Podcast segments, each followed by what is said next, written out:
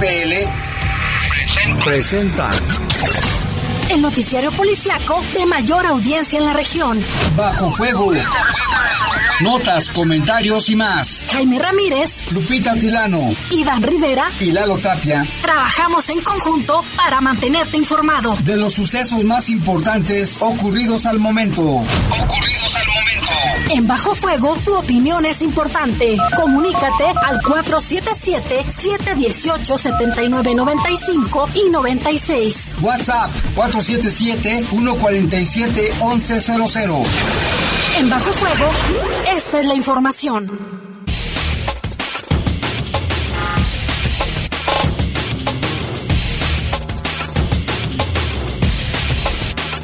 Muy buenas tardes, gracias por estar con nosotros en esta tarde calurosa, porque está haciendo bastante calor, y es jueves 3 de septiembre del año 2020. En los controles está Jorge Rodríguez Sabanero, control de cabina general está nuestro compañero Brian Martínez, a quien saludamos con mucho gusto. Lupita Tilano, de un momento más nos contactamos con ella. Yo soy Jaime Ramírez y vamos a presentarle un avance de la información. Vaya que no cesa la violencia en León, no cesan los homicidios. Esta tarde, saldo de un muerto y cinco heridos dejó un ataque armado en la colonia popular Anaya. Capturan en León a integrante del cártel Jalisco Nueva Generación sobre quien pesan múltiples homicidios. Fíjese, tiene en vigencia 13 órdenes de aprehensión por homicidio, pero se calcula que ha cometido más de 50. Y por cierto, mientras estaba en la fiscalía aquí en las oficinas de León, esta mañana hubo una impresionante, hubo un impresionante operativo de seguridad. Rodearon prácticamente la zona, este, guardias nacionales, también del estado, policías municipales. Mientras estaba este sujeto, le diremos de quién se trata.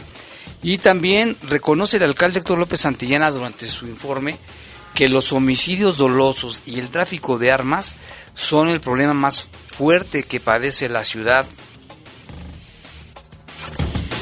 En información del país, en el estado de, de México, de México, desmantelaron una banda de delincuentes que asaltaba choferes del transporte urbano. Y en información del mundo, en Estados Unidos se registró otra vez, otra vez, aunque usted no lo crea, el homicidio de un joven, un, un joven afroamericano a manos de un agente de la policía. Ya tenemos aquí nuestra compañera Lupita Tilano. ¿Qué tal, Lupita? ¿Cómo estás? Buenas tardes. Muy bien, Jaime, buenas tardes. Buenas tardes a todos los que nos escuchan. En este momento, y como ya es costumbre, todos los días hay que dar la, la temperatura. Está haciendo bastante calor, Jaime, querido Radio Escucha. Estamos a 27 grados centígrados, la máxima para hoy fue de 30 grados y la mínima de 13, la sensación térmica es de 27 grados centígrados de acuerdo a al Servicio Meteorológico Nacional, pues hay, hay la precipitación, aún el porcentaje es bajo, sin embargo, sin embargo, conforme avanza la noche, puede presentarse aún más. Sí, ya ves que da, da sorpresas el, el pronóstico del tiempo, y sí, ahorita se ve muy soleadito y se ve muy padre, pero ya ves ayer llovió en algunas zonas de la ciudad, en otras solamente fue una tormenta eléctrica y bueno, pues así es el estado del tiempo. Así es, Jaime. Al menos en la zona norte hay sol. Ahorita en este momento a las 7 con 3 minutos. Así es, aquí también donde estamos, aquí en esta zona de Jardines del Moral. Y creo que en parte de la ciudad, desde aquí alcanzamos a ver parte de la ciudad y se ve tranquilo, pero no hay que confiarnos. Son las 7 con 4 minutos, vamos a hacer una breve pausa, volvemos en un momento. Comunícate con nosotros al 477-718-7995 y 96. WhatsApp 477-147-1100. Regresamos a Bajo Fuego. Estás en Bajo Fuego. Bajo Fuego. León es de las primeras ciudades inteligentes del país con la instalación de las luminarias LED, además de ahorrar energía, medimos en tiempo real la contaminación y el tráfico. Y con la aplicación Optibus León podrás conocer exactamente cuándo pasa tu camión. Porque el León del futuro lo tenemos desde hoy. Héctor López Santillana, segundo informe, León, ciudad de primera. En esta nueva realidad, Lo primero es tu salud. Lo primero es tu familia. Por unanimidad de todos los partidos, el Senado aprobó leyes, reformas y el acuerdo ambiental para homologar el marco jurídico del TEMEC, que representa la mayor región económica del mundo. Se garantiza así la confianza y protección a la propiedad industrial y las patentes. Se incentiva la inversión, la innovación, el conocimiento. Y se impulsa a pequeñas y medianas empresas con justicia y equidad. Senado de la República. Cercanía y resultados. Estás en Bajo Fuego. Bajo Fuego. Comunícate con nosotros al 477-718-7995 y 96. WhatsApp 477-147-1100. Continuamos en Bajo Fuego.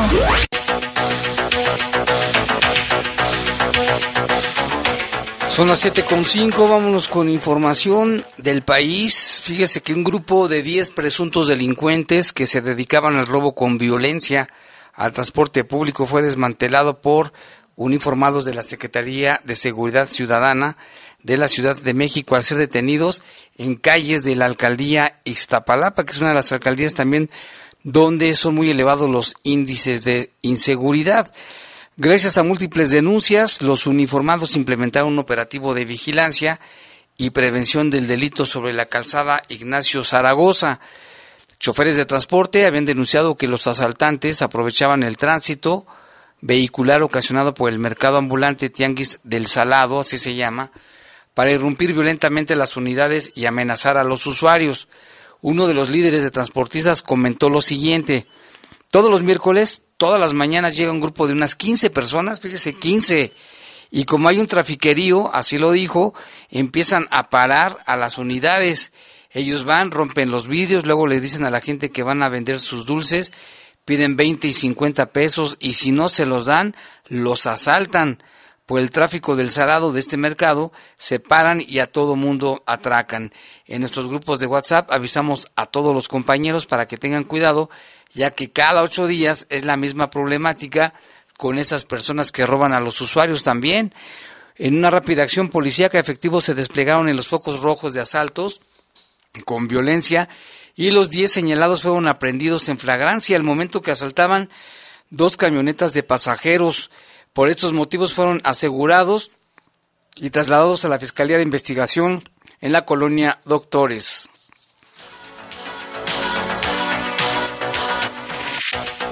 Y en Guaymas, Sonora, una joven fue privada de su libertad.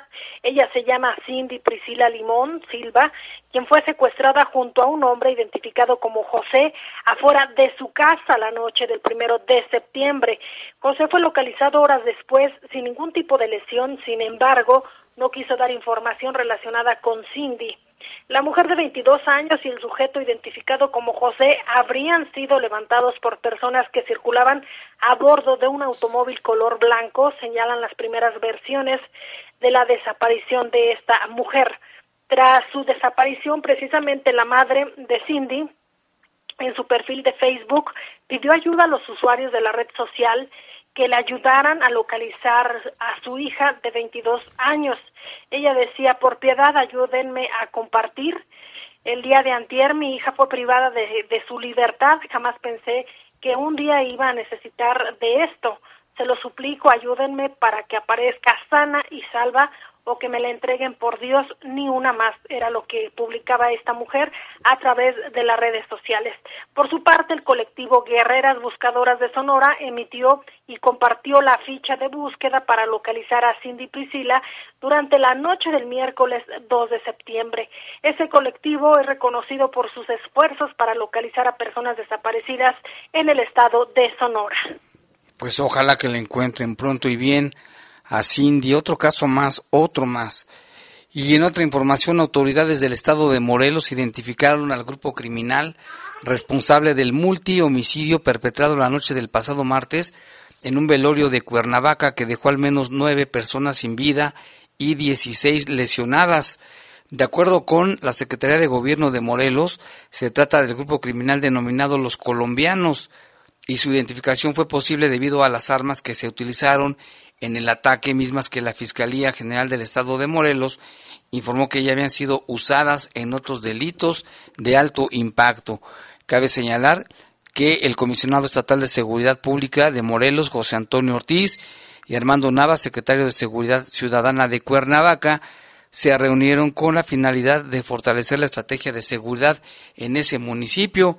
La Comisión Estatal de Seguridad Pública del Estado de Morelos, en coordinación con la Guardia Nacional, Secretaría de la Defensa Nacional y la Secretaría de Seguridad Ciudadana de Cuernavaca, también van a reforzar la seguridad en aquella ciudad conocida como la ciudad de la eterna primavera.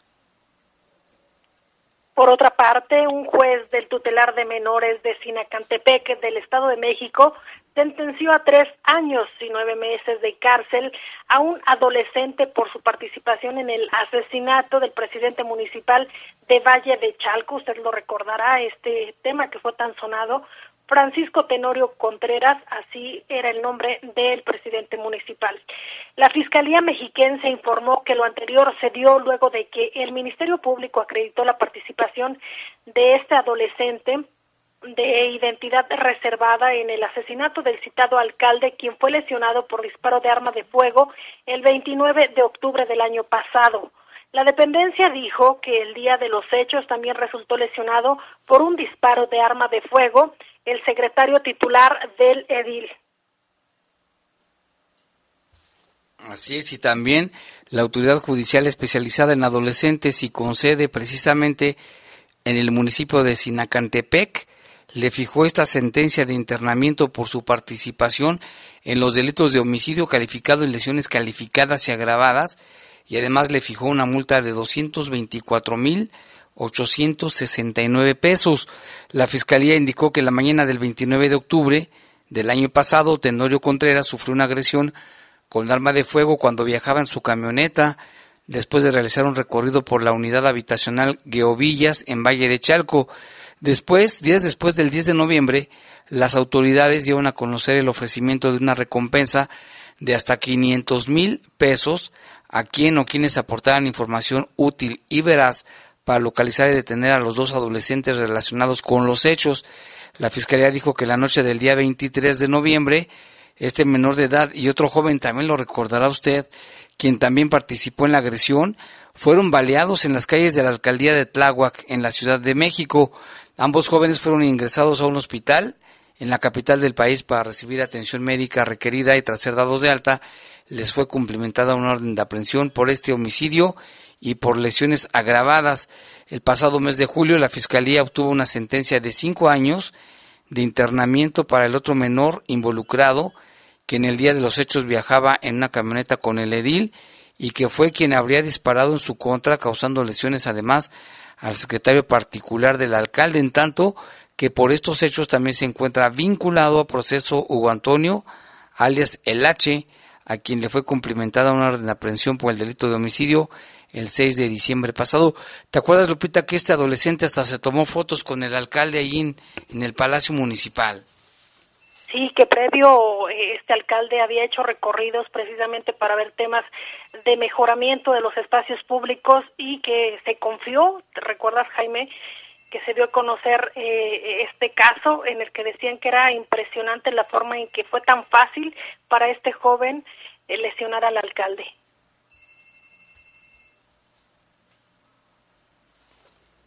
Y vamos con información del mundo. El gobierno de Estados Unidos, encabezado por Donald Trump, instó a los gobiernos estatales, dijo, a prepararse para distribuir una potencial vacuna contra el nuevo coronavirus para el próximo domingo primero de noviembre, según una carta a la que la agencia de noticias, agencia de noticias francesa tuvo acceso y que fue enviada desde la Casa Blanca a Washington DC a los gobernadores. La distribución de la vacuna COVID-19 se daría dos días antes de las elecciones presidenciales. Los comicios están programados para el próximo martes 3 de noviembre y al parecer un movimiento más de Donald Trump de cara a la contienda en, en la que busca la reelección. Los Centros para el Control y Prevención de Enfermedades de Estados Unidos solicitan con urgencia su ayuda para agilizar la puesta en marcha de estas instalaciones de distribución de la vacuna COVID-19 en el mes de noviembre, escribió el director de estos centros de control, Robert Redfield, en una carta enviada a los estados la semana pasada y de la Casa Blanca, supo guardar su información con recelo. En la misiva, el gobierno de Estados Unidos también pidió que, de ser necesario, no aplicar los requisitos que pudieran impedir que estas instalaciones estén completamente operativas para el día primero de noviembre de, de 2020. Se trata de una nueva señal de la que la carrera por aplicar la vacuna se lanzó a toda velocidad en Estados Unidos, que es el país más afectado por la pandemia del coronavirus en el mundo. Autoridades sanitarias se preparan rápidamente para poner en marcha distribución a gran escala de la vacuna COVID-19 para el otoño de 2020, subrayó Redfield en su carta, y Donald Trump aseguró la semana pasada que Estados Unidos tendría acceso a la vacuna este año. Y el domingo 30 de agosto, Stephen Mahan, comisionado de la Administración de Medicamentos, informó que esa dependencia estaba dispuesta a acelerar la autorización de la vacuna y otras medicinas para combatir el nuevo coronavirus a la brevedad posible en el territorio de la Unión Americana. La Casa Blanca, desde Washington, D.C., rechazó este martes las preocupaciones expresadas por la Organización Mundial de la Salud después de que la, esta organización que aprueba los medicamentos de Estados Unidos dijera que podía aprobarse una vacuna sin completar todos los ensayos que aseguraran la salud de los pacientes. Las vacunas desarrolladas por China y Rusia también son señaladas de ineficientes por no cumplir las pruebas de rigor. Y claro que Donald Trump lo hace pues a ver si con eso gana votos. Y también en Estados Unidos, en medio de una nueva oleada de protestas en varios lugares en contra del racismo y de la brutalidad policial, el miércoles un afroamericano de 18 años murió tras haber recibido disparos por parte de la policía de Washington. Estados Unidos se sacude desde hace meses por históricas protestas contra el racismo, luego de que el pasado 25 de mayo se difundió en redes sociales un video en el que se ve a un policía, usted lo recordará, inmovilizando a un hombre negro identificado como George Floyd y que posteriormente se dieron estas protestas en diferentes estados de allá de Estados Unidos precisamente este hombre que pedía por favor que, que, le quitaran la rodilla del pie, lo recordarás Jaime, situación que causó muchísima indignación y que se que tuvo impacto en diferentes sectores se dio a conocer precisamente de estas actividades que se realizan allá en los Estados Unidos, estas protestas. Las autoridades dijeron que la policía se había desplazado a la parte sureste de la ciudad poco después de las 16 horas tiempo local para investigar reportes de hombres armados al interior de un vehículo. Cuando se acercaron al vehículo, algunas personas huyeron a pie y el policía abrió fuego, dijo el jefe de la Policía Metropolitana de Washington durante una conferencia de prensa, agentes de la policía de Washington explicó que la persona lesionada por disparos fue llevada al hospital, sin embargo, minutos más tarde fue declarada muerta. Eh, creímos que el sujeto tenía un arma en ese momento, señaló eh, el jefe de la policía de Washington, asegurando que el lugar del tiroteo se había encontrado dos armas. Fue lo que se dijo Jaime en este reporte. Siempre salen con eso, ¿no? De que creen que están armados. Y en otra información, la tormenta Nana se debilitó este jueves en Guatemala a depresión tropical antes de ingresar al sureste de México y horas después de haber tocado las costas de Belice como un huracán con fuertes y constantes lluvias que sin embargo no dejaron víctimas ni daños severos en ese país. De aquí informan que la depresión registra vientos máximos de 55 kilómetros por hora y afecta principalmente los departamentos de Huehuetenango, Quiché, San Marcos, al oeste y norte del país, de Guatemala, y Nana, que se desplazó por el Caribe, tocó tierra como huracán poco después de la medianoche en la costa central de Belice, a unos 60 kilómetros al sur de la capital de la ciudad de Belice, la localidad más poblada del país. La, la coordinadora de, de rescate a cargo de la Protección Civil de Guatemala reportó la caída de árboles, el colapso de techo de una casa en un poblado nororiental de Morales debido a las lluvias asociadas a este fenómeno. En Belice, la Organización Nacional de Manejo de Emergencias, con sus siglas conocida como NEMO, de ese país informó que abundantes lluvias y fuertes vientos tocaron varias, varias regiones. Además, se reportaron fallas en el suministro eléctrico e indicó que mantenía el monitoreo para verificar otros posibles daños. pues no les fue tan mal afortunadamente, no pegó tan duro ni en Belice ni en Guatemala. Son las 7 con 20 minutos, una pausa, volvemos con más información.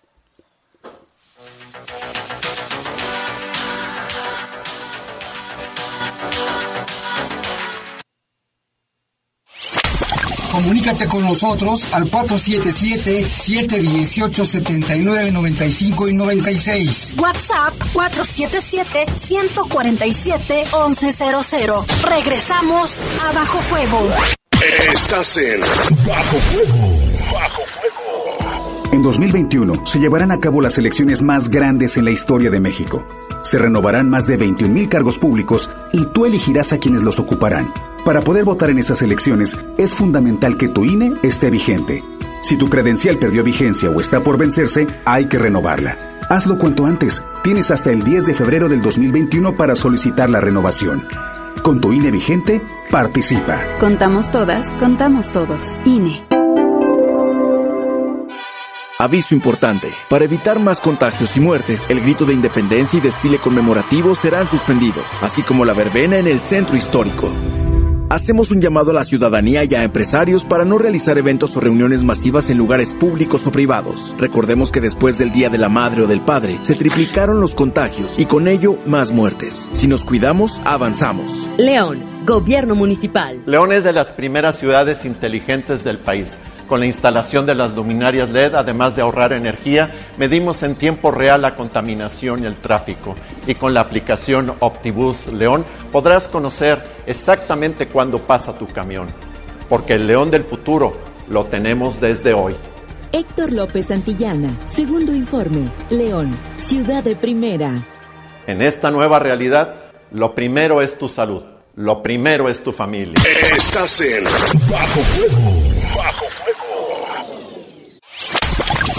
Comunícate con nosotros al 477-718-7995 y 96. WhatsApp 477-147-1100. Continuamos en Bajo Fuego.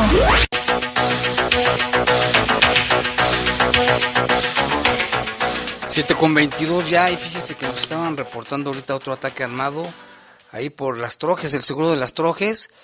Eh, se habla, se habla extraoficialmente de una persona fallecida pero vamos a checarlo en los próximos minutos de bajo fuego. Mientras tanto, también, bueno, el día de hoy hubo, un ataque armado en la colonia popular Anaya, donde, eh, de acuerdo con información, un ataque armado en esta colonia dejó cinco heridos, dos de ellos se reportan graves y los lesionados, una, una persona fallecida, los lesionados son Joaquín Espinosa de 16 años, quien tiene una lesión en el tórax está este, estable. Carlos Daniel Báez de 21 también no está tan grave, tiene una lesión. Leslie Guadalupe de 16 años, fíjese por los este, chavos adolescentes, impacto en la espalda, código también, bueno, aquí lo mencionan, delicado. María del Rocío de 37 años con impactos en el tórax, está grave.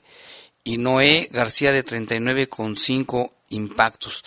Eh, vamos a estar también al pendiente de esta información. Esto nos lo hace saber Miguel Ramírez. Gracias, Miguel, por el reporte y los datos de este caso. Y ahorita vamos a checar este que nos están reportando allí en el seguro de las trojes.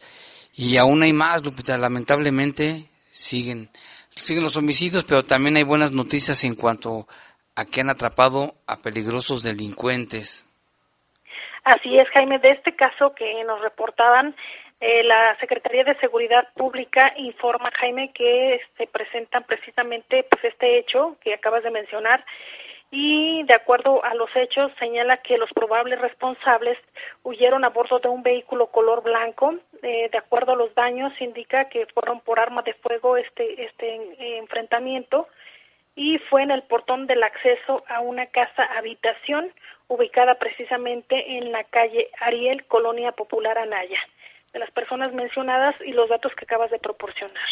Así es, y también aquí Juan Manuel nos manda una fotografía del vehículo involucrado en este ataque en la colonia Las Trojes, muy cerca de, la zona del seguro. Ahorita vamos a checar qué marca es, pero bueno, ya el vehículo, aparentemente desde el presunto responsable, ya fue localizado. Y tenemos más, efectivamente, lo mencionabas, Jaime, hubo un buen golpe por parte de autoridades. Eh, de acuerdo a la Fiscalía General del Estado, se dio a conocer la captura del Chelito. Si usted lo ve en las fotografías en redes sociales, es un hombre muy joven. Sin embargo, es muy peligroso, de acuerdo a las autoridades, es integrante de una célula delictiva inculpado en múltiples homicidios registrados en el municipio de León. Eh, de acuerdo a la información oficial, la evolución delictiva de Adán Marcelo, apodado El Chelito, lo llevó a convertirse en sicario del cártel Jalisco Nueva Generación. En su historial criminal se le atribuyen múltiples homicidios registrados en la ciudad zapatera como resultado de la averiguación ministerial realizada por la Agencia de Investigación Criminal con acciones tácticas estratégicas por el Grupo Especial de Reacción e Intervención conocido como GERI de la Fiscalía, se dio a conocer que se pudo se pudo capturar a este capo criminal inculpado en diversos eventos delictivos.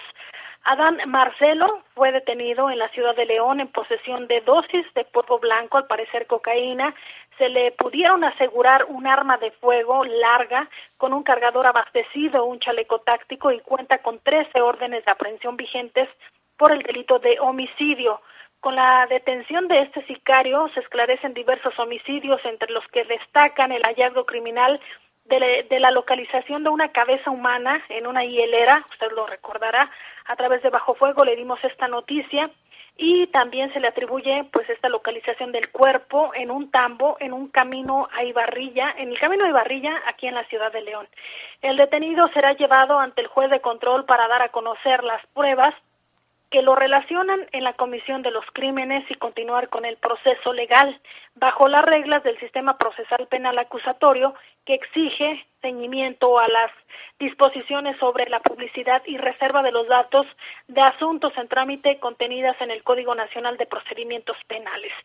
Así que ya, Jaime, lograron capturar a este joven que ya está en las redes sociales, usted ahí lo puede apreciar si ha sido víctima también de este de este hombre puede eh, presentar su denuncia ante la fiscalía.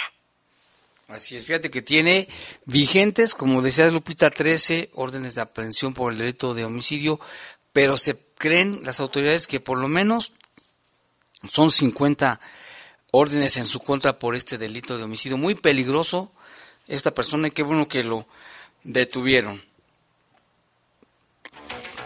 Y tras la captura del Chelito esta mañana, allí en las instalaciones de la Fiscalía General de Justicia, donde está el conocido edificio de prevención social por la salida Cuerámaro, bueno, pues hoy llamó la atención de la gente que se acercó al lugar porque había un impresionante operativo de seguridad, elementos de, de la Guardia Nacional, elementos estatales, por supuesto del municipio, y pues preguntaban qué sucede, por qué hay movimiento, y ya debido a esto, a la captura del Chelito, desde temprana hora se vio movimiento de estos elementos y por un momento solo había acceso para los juzgados y el área de licencia y ya después más tarde cuando lo trasladaron a otro a los ante los juzgados bueno pues ya se volvió en la normalidad pero pues sí la gente que estaba por ahí dijo que qué es lo que está pasando era eso precisamente.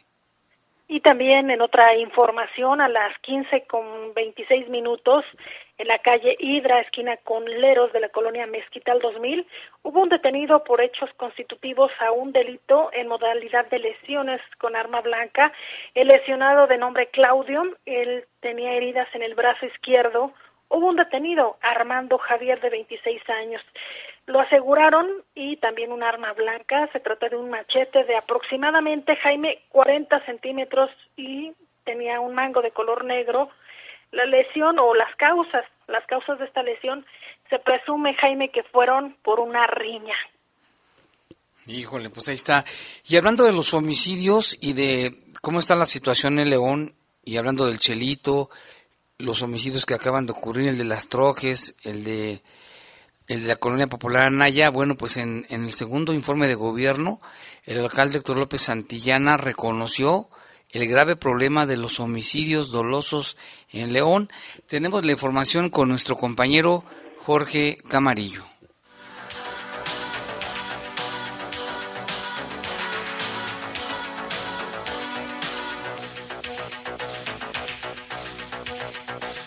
El alcalde Héctor López Santillana aceptó en su segundo informe de gobierno que los homicidios dolosos y el tráfico de armas son el problema más fuerte que padece León. Y sin embargo, y aquí debo de decirlo, el problema más fuerte está en los homicidios dolosos a causa del narcomenudeo y el tráfico de armas. Ese es nuestro gran problema en León, lamentablemente. Son delitos que están reservados para su investigación en el orden federal. Quiero aquí agradecer toda la participación de las Fuerzas Armadas de nuestro ejército y de la Guardia Nacional. López Santillana resaltó la colaboración que hay con las fuerzas federales para regresar la paz y seguridad al municipio. Sin embargo, advirtió que la política de dar abrazos a los delincuentes lo único que provoca es que la ola de violencia no va a parar. El alcalde Héctor López Santillana reiteró que el municipio está padeciendo una guerra entre grupos delincuenciales, por lo que la fórmula es el trabajo coordinado y de inteligencia entre los tres niveles de gobierno. De no ser así, afirmó, el camino para recuperar la paz va a ser más largo. Informó para el Poder de las Noticias Jorge Camarillo. La postura del alcalde reconoce que ese es, una, es uno de los problemas más graves que enfrenta la ciudad de León. Y en temas de seguimiento de la Fiscalía se dio a conocer que ya se tomó conocimiento de la existencia de dos personas sin vida y un lesionado por disparos de arma de fuego. Se trata de tres hombres localizados en el fraccionamiento Hidalgo. En el lugar de los hechos, los peritos criminalistas procesaron la escena y recabaron indicios, encontrándose en proceso las indagatorias para esclarecer lo sucedido. Dieron a conocer que se dio eh, pues tuvieron conocimiento de esta noticia criminal sobre la existencia de dos personas sin vida y una del sexo masculino que se encontraban pues ahí eh, en esta zona. Se trata de dos hombres y una mujer, en la corrección, en la colonia Jardines de Lomas de Medina, al parecer por impacto de arma de fuego. Personal de la Agencia de Investigación Criminal arribó al lugar y ya procesó la escena para el esclarecimiento de los hechos, también de esta noticia. Y también vámonos hasta la región D, donde está San José Iturbide. La Fiscalía Regional tomó conocimiento de la existencia de una persona sin vida y una lesionada y por disparos de arma de fuego. Otra vez, como hay ataques armados con armas de fuego. Esto fue en la calle Nicolás Campa. En el lugar de los hechos, los peritos criminalistas procesaron la escena y recabaron indicios encontrándose en proceso las indagatorias para esclarecer lo ocurrido. Fíjese, hasta allá también un lugar tan, tan bonito que es San José Iturbide, pero pues ya también así tan peligroso. Y en el municipio de Celaya se tiene conocimiento de una persona sin vida del sexo masculino por impactos de arma de fuego. Esto fue en la calle Tabachín y Naranjos en la colonia Los Pinos. Al arribar al lugar, personal de la Fiscalía tuvo la vista el cuerpo sin vida de esta persona, el cual es reconocido como el Chicharito, de 23 años.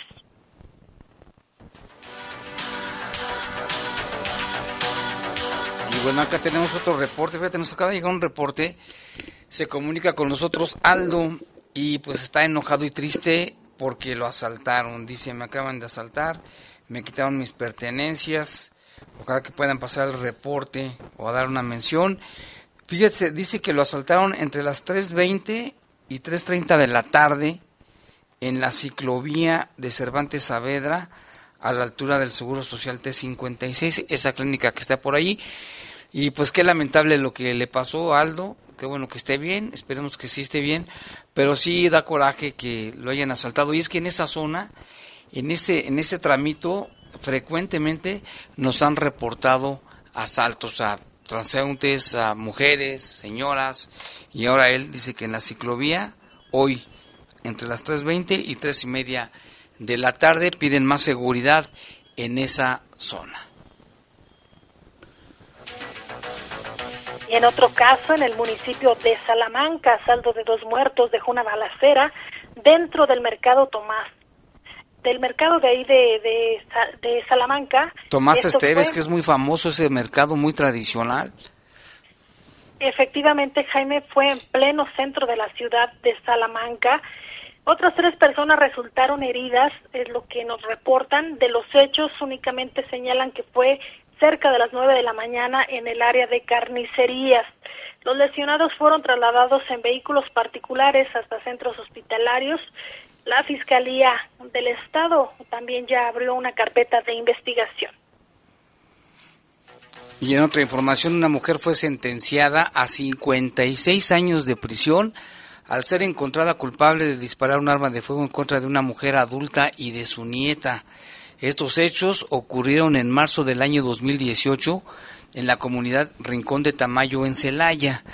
Resulta que esta mujer fue detenida en enero del 2019 como probable responsable de privar de la vida a María Sagrario y su menor nieta. Imagínate qué situación.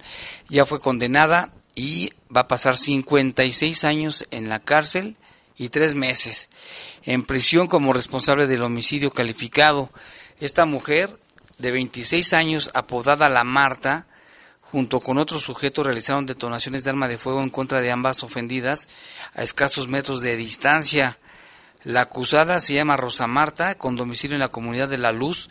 Fue detenida el 15 de enero del año 2019, penalmente responsable del delito de homicidio calificado en agravio de María Sagrario y su menor nieta de iniciales, bueno, pues no, pues no se puede decir el nombre, bajo la orden de aprehensión obsequiada por un juez de oralidad. Como esto sucedió el 3 de marzo del 2018, aproximadamente a las 6 de la tarde, la señora María Sagrario y la niña se encontraban en su domicilio en la calle Diego Rivera, en esa famosa comunidad de Celaya, Rincón de Tamayo, en compañía de dos hermanas, cuando la ofendida les dice a sus familiares que saldría a dar una vuelta en su bicicleta y aún no lograba superar el fallecimiento de su esposo ocurrido un mes antes. La ofendida toma su bici, se dirige a la salida de la casa, abre la puerta del portón, saca la bicicleta dejando la puerta abierta, vuelve a entrar al domicilio les dice a sus hermanas que se llevaría a su nieta, a quien toma de la mano y caminan juntas hacia la calle. En ese momento, la hoy fallecida acomodaba la bicicleta y la niña se encontraba a un lado de ella, de espaldas al portón de acceso principal. Llega al lugar la acusada Rosa Marta y un acompañante a bordo de una motocicleta negro y rojo y se coloca casi enfrente de donde se encontraban las ofendidas, casi a dos metros de, de ellas. La acusada le grita insultos a María y le dice así, la quería encontrar con tu familia. De inmediato sacó de entre sus ropas cada uno de ellos un arma de fuego y le dispararon a las ofendidas directa a la menor, híjole, pobre niñita, y a la señora también.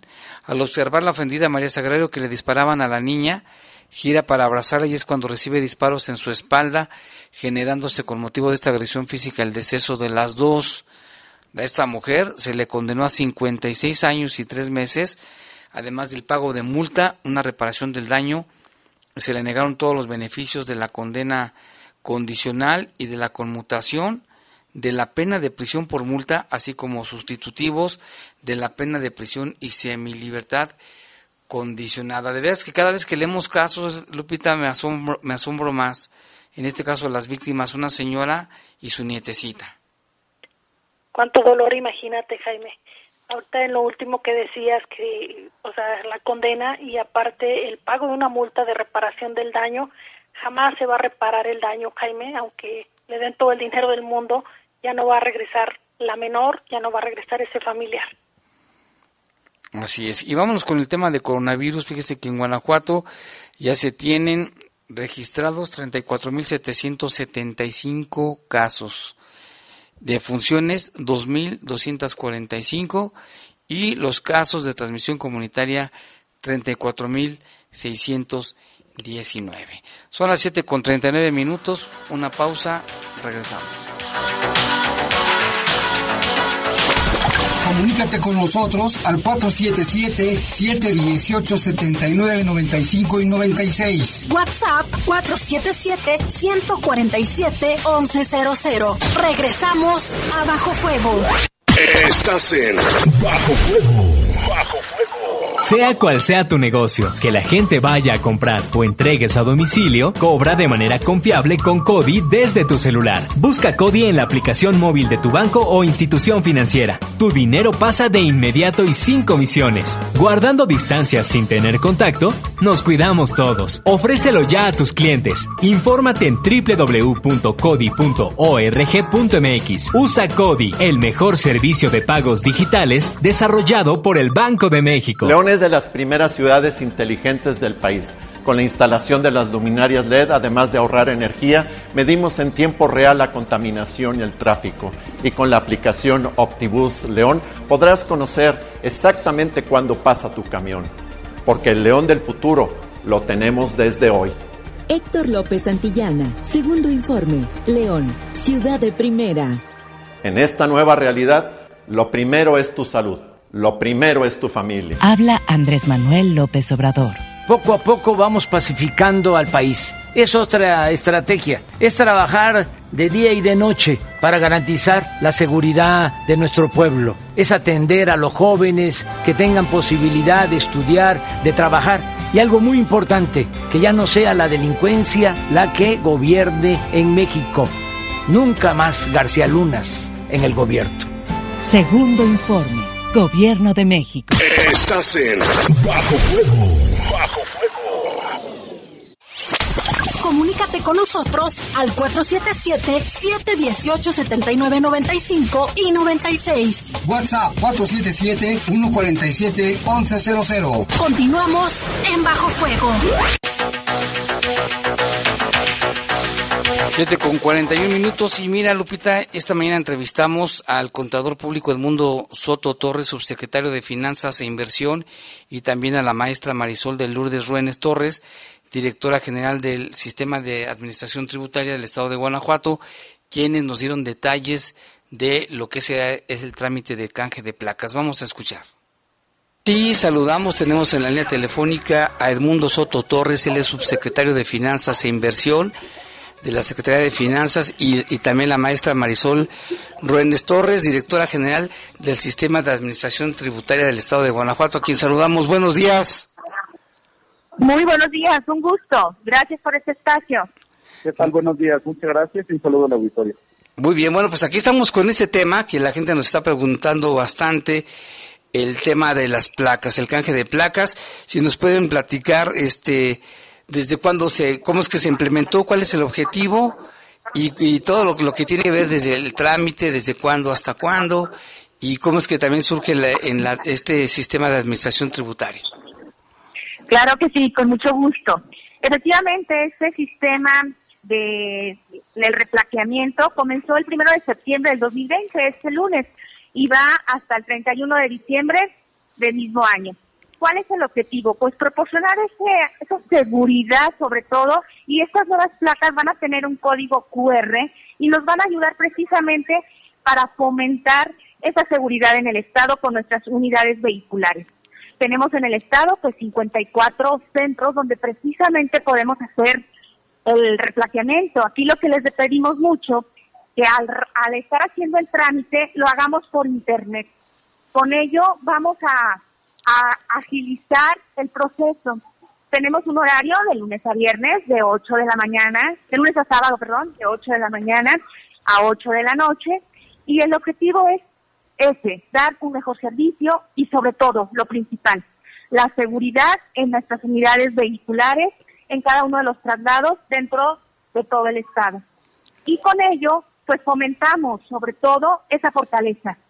Aquí la página donde podemos hacer todo nuestro nuestro proceso es en placas 2020.guanajuato.gov.mx.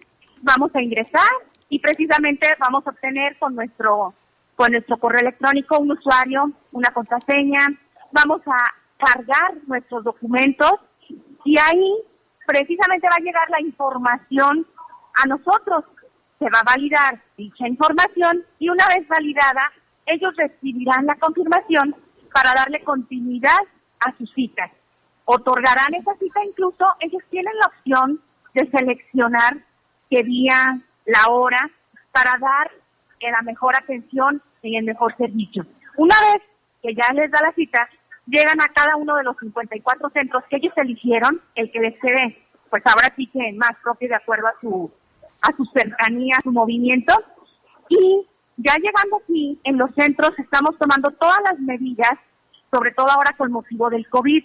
Aquí sí les pediríamos mucho el apoyo. ¿Por qué? Porque es importante guardar esa sana distancia, no venir acompañados preferentemente por el espacio, tener nuestro cubrebocas, el gel, el medir la temperatura. Llegan, se forman, y clave, llegar previamente unos minutitos antes de su cita, porque estamos formando dentro de nuestro protocolo de atención el que vayan por bloques, si es a las 8, 8, 5, 8 y media, perdón, que empezamos, no, de 8 a 8, 8, 8, 5 y así sucesivamente, y los acomodamos por bloque y se les van pasando precisamente para que sean atendidos por cada uno de nuestro, de nuestro equipo y que sea rápidamente liberado. Cuando ya se obtiene este proceso completo, que es aproximadamente un tiempo de, es variado, a veces entre 10, 15 minutos, en ocasiones hemos tenido, claro, circunstancias donde son ajenas a como todo, cuando todo arranca, existe algún detalle que hay que trabajar, estamos cuidando todos los detalles para rápido darle solución a las circunstancias que se presentan y que salgan en el tiempo adecuado. Hay una calendarización de, de acuerdo con el número de determinación de las placas, ¿no? Es correcto. En el mes ahorita de septiembre están otorgándose las citas 0, 1 y 2. Y en el mes de octubre, 3, 4 y 5. En noviembre, 6, 7, 8 y 9. Con ello, ¿qué queremos? No dejemos las cosas para último momento. Acudamos de acuerdo a nuestro número final de nuestra placa. Si tenemos varias unidades, efectivamente tienen la opción de poder elegir la que más les acomode para que puedan hacer su trámite correspondiente. Si no pueden venir, pues ahí mismo, dentro de los documentos descargables, está la carta poder, se firma y la anexan dentro de la documentación que tienen que presentar. Muy bien. ¿Y qué pasa con los propietarios de dos o más vehículos? Perdón, ¿no escuché? Sí, los propietarios que tengan dos o más coches, ¿qué, cómo, ¿cómo va a ser el proceso para ellos? En el caso de aquellos propietarios que tengan dos o más vehículos, lo que pueden hacer es realizar el trámite en una sola cita. Ellos deberán elegir en qué, en qué mes les convenga más, ya que puede ser que sus vehículos tengan terminación diferente, pero en una sola cita pueden hacer el cambio de todos los vehículos. Eh, ellos elegirán en qué mes les gusta más. Se dice que va a ser gratuita el, gratuito el proceso, ¿no? Pero este, ¿qué es, ¿cuáles son las características para que esto así sea?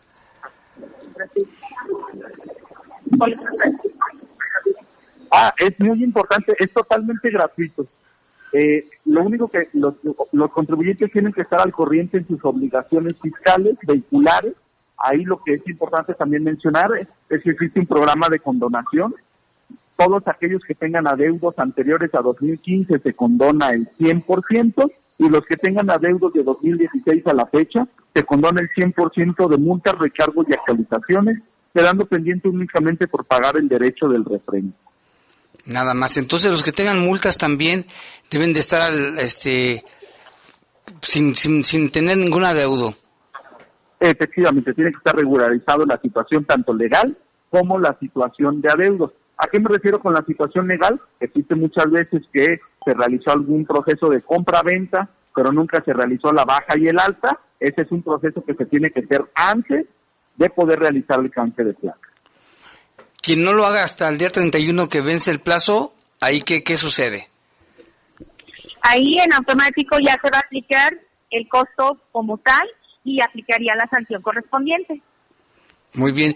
¿Y las características de estas placas cuáles nos las pueden describir? En primer lugar, los códigos de seguridad pues que tienen y de qué color van a ser, este, no sé, y quién hizo el diseño. Bueno, en la parte del diseño de la placa lo, lo se realizó por parte del área de comunicación social del Estado y lo que mencionamos, el objetivo principal de este cáncer de placas es fortalecer la estrategia de seguridad. Eh, ¿qué, es lo que tendrán como elementos nuevos de seguridad? Pues bueno, un ejemplo, la tarjeta de circulación cambia totalmente, ahora es una tarjeta de, en material de PVC que será mucho más duradera y que tendrá un código QR el cual estará ligado al código QR de las placas y estos códigos son de doble capa. La primera capa, que es la que podrán leer todos los ciudadanos, la información que se vierte al, al leer el código es la que señala la norma oficial mexicana y las instancias de seguridad son las únicas que podrán leer esa segunda capa en la cual se te da información sobre si el vehículo cuenta con algún reporte de robo, si tiene alguna multa, todo esto con el objetivo de fortalecer la estrategia de seguridad como lo comentamos. Muy bien. Estamos platicando con Edmundo Soto Torres, él es subsecretario de Finanzas e Inversión, y también con Marisol Ruénes, directora general del Sistema de Administración Tributaria. Y es que la gente nos pregunta también si por teléfono no se puede hacer la cita, tiene que ser únicamente por Internet. No, la cita tiene que ser únicamente por Internet. Hay un teléfono, lo damos, 800 placa 20. Ese teléfono es para asesoría, para que se le pueda asesorar a la gente en todo su trámite pero la, solicitud de la cita tiene que ser forzoso por internet en la página placas2020.guanajuato.gov.mx, porque es también por internet con el objetivo de agilizar el proceso y cuidar los temas de seguridad. Cuando se realiza el proceso de la cita, se tiene que subir a la plataforma el comprobante de domicilio escaneado o en fotografía con una antigüedad no mayor a cuatro meses y la identificación oficial. Existe una validación de esta información para que una vez validada se pueda realizar el proceso de cita. Lo que mencionamos hace rato, muchas veces el, que tiene la posesión del vehículo nunca realizó la regularización legal, es decir, nunca dio el alta baja del vehículo cuando lo compró, y pues ahí, cuando se tuvo identificación y comprobante de domicilio, se le informa a la ciudadanía que primero hay que realizar este proceso. Muy bien, aquí también ya tenemos algunas preguntas del auditorio, nos llama Pedro Mares, Dice que su hijo acaba de comprar un coche, lo acaba de comprar y que si tiene que hacer el replaqueo él también. Si realizó la compra del vehículo, no sé, el día de ayer, lo que le recomendamos es que vaya a hacer el proceso de alta-baja. En eso están las, oficinas recaudadoras, que ahora son oficinas de servicio al contribuyente, para realizar este proceso. Y ya con este proceso de alta-baja se le va a dar el nuevo, eh, eh, las nuevas placas y ya no tiene que realizar el proceso de carga. Entonces, alta, baja es lo único que tiene que hacer. Esto es en, el edificio de gobierno, ¿verdad? En, en el caso, no sé de qué ciudad estar hablando. De León. Pero, un ejemplo, León, Guanajuato, tenemos este, seis recaudadoras y adicionalmente se aperturaron cinco centros de canje exclusivos. En la página que mencionamos, placas2020.guanajuato.gov.mx, viene toda la información de todos los centros de canje y todas las oficinas recaudadoras del Estado donde pueden realizar los trámites. Oigan, y el, ya se regularizó el trámite porque ve que el primer día nos reportaban a la gente, los usuarios, de que hubo problemas. Sí, de hecho, comentarte, ahorita estamos exactamente hablando contigo desde el centro de canje de Galerías Las Torres en León. Yo estuve también junto con la contadora aquí el día de ayer. El primer día, eh, realmente también lo que pasó fue que vino mucha gente a pedir información, a solicitar sacar su cita y lo que les pedimos es que el trámite sea por internet. El día de ayer, en este centro de canje, que es el que más citas tiene en todo el estado, se tuvieron el día de ayer alrededor de entre 400 y 500 citas, todos se atendieron en tiempo y forma y el tiempo de espera máximo fue de alrededor de 30 minutos, pero realmente el proceso duró más, lo más 20 minutos. Y es importante mencionarle a la ciudadanía que el horario de atención es de 8 de la mañana a 8 de la noche. Estamos viendo que tenemos una gran afluencia durante la mañana pero en la tarde existe mucha disponibilidad. Entonces, comentar a la ciudadanía que hay varios centros y que además el horario es de 8 de la mañana a 8 de la noche. Aquí en León, ¿dónde están las oficinas donde la gente puede ir? ¿Es ahí en Galerías? ¿Nada más ahí en Galerías? No, centros de canje en, León, hay cinco, es Centro de Gobierno, Plaza Galería Las Torres, Mariano Escobedo en frente del Panteón San Nicolás, Plaza El Cairo y Plaza Moreno. Muy bien. Y aquí nos pregunta también el señor Moreno, dice, ¿dónde se van a recoger las placas? Nos, nos está preguntando esto. En estos cinco centros de canje, en, específico en la ciudad de León, como comentó la contadora Marisol, hay 54 puntos en todo el estado. Entonces tiene que realizar su cita y al momento de realizar la cita el ciudadano elige en qué centro de canje quiere realizar su proceso aunque le quede más cerca, y a ese tendrá que acudir en el día y la hora seleccionada por el propio ciudadano. No, pues qué bueno que ya se, se normalizó. Esto fue nada más como el inicio, ¿no? ¿Algo falló en el sistema? No, la verdad es que no, el sistema ha estado bastante estable. Hubo también algunos temas que se comentaron, pero no, la verdad es que el sistema ha funcionado perfectamente. Y, comentar a la ciudadanía que, pues, bueno, el tema está regularizado. Ahorita estamos aquí presencialmente, hay nueve personas esperando y hay alrededor de unas ocho que ya están siendo atendidas en tiempo y forma. Y ojo, es antes de las ocho de la mañana, es decir, está incluso trabajando un poquito antes. Un poquito antes. Aquí también nos llama una persona, nos dice, buenos días, dice, y los que no alcancemos cita para las placas, ¿qué va a pasar? Todos tienen que alcanzar cita, ¿no? Citas hay totalmente disponibles. También hubo una como confusión de la ciudadanía que se podía obtener las citas hasta el 31 de agosto. No es así. El portal de citas está totalmente abierto hasta el 31 de diciembre. El día de, hoy puede realizar su cita, entonces no, hay citas disponibles, como lo comentamos el día de ayer por la tarde, este centro, pues sí, alrededor de 10 personas únicamente después de las 3 de la tarde, pues créanmelo, hay, hay disponibilidad de citas y hay capacidad para atender a la ciudadanía con todos los protocolos sanitarios que se requieren. Eso es lo que también nos estaban preguntando, dice, nos llama Rosalena, dice, ¿por qué no se esperaron hasta el año que entra por lo de la pandemia? A ver, es un punto que venía contemplado en la ley de ingresos de este año. Sabemos que el tema de la pandemia nada lo esperaba. Es un tema que vino a mover muchísimas cosas, pero lo que sí es importante mencionar es, uno, que se cuentan con todos los protocolos sanitarios en los centros de canje para cuidar, digamos, a los ciudadanos. Y otro punto importante es aquellas personas adultas mayores o que estén en situación vulnerable, no tienen que venir a realizar el proceso de canje pueden realizarlo a través de un familiar directo con una carta poder simple para que ellos hagan el proceso y las personas adultas mayores o en situación vulnerable no tengan que estar aquí presentes. Ah, eso sí es bien importante, ¿no? Que la gente esté consciente. Entonces las personas vulnerables pueden, pueden mandar a otra persona.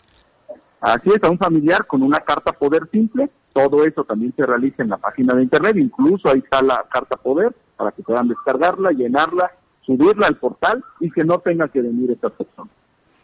¿Y quién le iba a preguntar? Los, los códigos de seguridad, esos sí ya son cada vez más este, estrictos, ¿no? Para evitar cualquier situación. Sí, efectivamente. Ya sé, las placas, porque también en, en años anteriores que vean, cada vez que hacen el canje de placas, especialmente para la seguridad y a cómo están las cosas, esto se hizo de esta manera, ¿no? Así es, y yo creo que es algo que a todos nos compromete como guanajuatenses, todos queremos obtener mejor seguridad y qué mejor que empezar a actuar. Aquí nos llama el señor Ramírez, dice que si podemos repetir el, el internet, donde, donde el, este, el, ¿cómo se la página donde la gente puede hacer su cita. Claro que sí, placas2020.guanajuato.gov.mx. Y el teléfono es nada más para información, no para citas. Efectivamente, el teléfono es para información y para asesoramiento. El, número es 800 placa 20, lo que cambiaría en 875 222 20. Muy bien, bueno, pues aquí está la, la información. Aquí también nos llama otra persona, nos dice que, pues la misma pregunta, dice, es seguro, es puro negocio, dice nada más disfrazado del gobierno, dicen, y si no tenemos tiempo para ir a cambiar las placas, yo creo que sí hay tiempo, ¿no? Sí, como lo comentamos, el horario de atención es de lunes a sábado, de 8 de la mañana a 8 de la noche. Como lo mencionamos, no tiene un fin recaudatorio, tiene un objetivo de fortalecer la estrategia de seguridad. Tan es así que las placas son totalmente gratuitas, es decir, no se está cobrando por el cáncer de placas, no tiene un fin recaudatorio y adicionalmente es importante mencionar que este programa de canje está siendo autofinanciado con todos los adeudos que se tienen en materia vehicular. Es decir, el gobierno no está sacando dinero de algún lado porque sabemos que hay gran necesidad en algunas otras cosas para este programa. Es totalmente autofinanciado. Muy bien, y aquí que si podemos repetir las fechas de la terminación de los números. Claro que sí, en el mes de septiembre 0, 1 y 2. En el mes de octubre 3, 4, 5 y en el mes de noviembre 6, 7, 8 y 9. Pues muy bien, pues muchas gracias. Y es que mucha gente tenía miedo de que fuera a ser un trámite engorroso, tardado, y ya vemos que ya está normalizado el, servicio. Les agradecemos mucho que hayan tomado la llamada aquí en el Poder de las Noticias. Pues está la información. Recuerde la página de internet es placas2020.guanajuato.gov.mx. Aquí el profe Contreras nos pregunta que si después de la noche también pueden checar la página de internet. Supongo que sí. De todos Sí, modos lo voy a checar. Sí, la página de internet la pueden checar a cualquier hora. Únicamente lo que cambia son los horarios de línea de atención al que ya proporcionaron. También informar algo que es importante. Decía, por ejemplo, el contador Edmundo, que es el subsecretario de Finanzas, que se extiende, Jaime, la condonación de los adeudos en el refrendo vehicular. Recuerdas que anteriormente habían dicho que únicamente hasta el 31 de agosto, ahora se extiende hasta el 31 de diciembre para que las personas que tengan adeudos, si gustan aprovechar, adelante. Sí, muy bien. Pues muchas gracias, Lupita. Gracias. Ya se nos fue el tiempo volando. Acá también nos preguntan que si las motocicletas también. Sí, también son vehículos y pueden checar esas páginas. Y bueno, muchas gracias y nos escuchamos en el poder del fútbol. Los servicios informativos de la poderosa RPL presentaron El noticiario policiaco de mayor audiencia en la región. Bajo Fuego. Gracias por tu atención.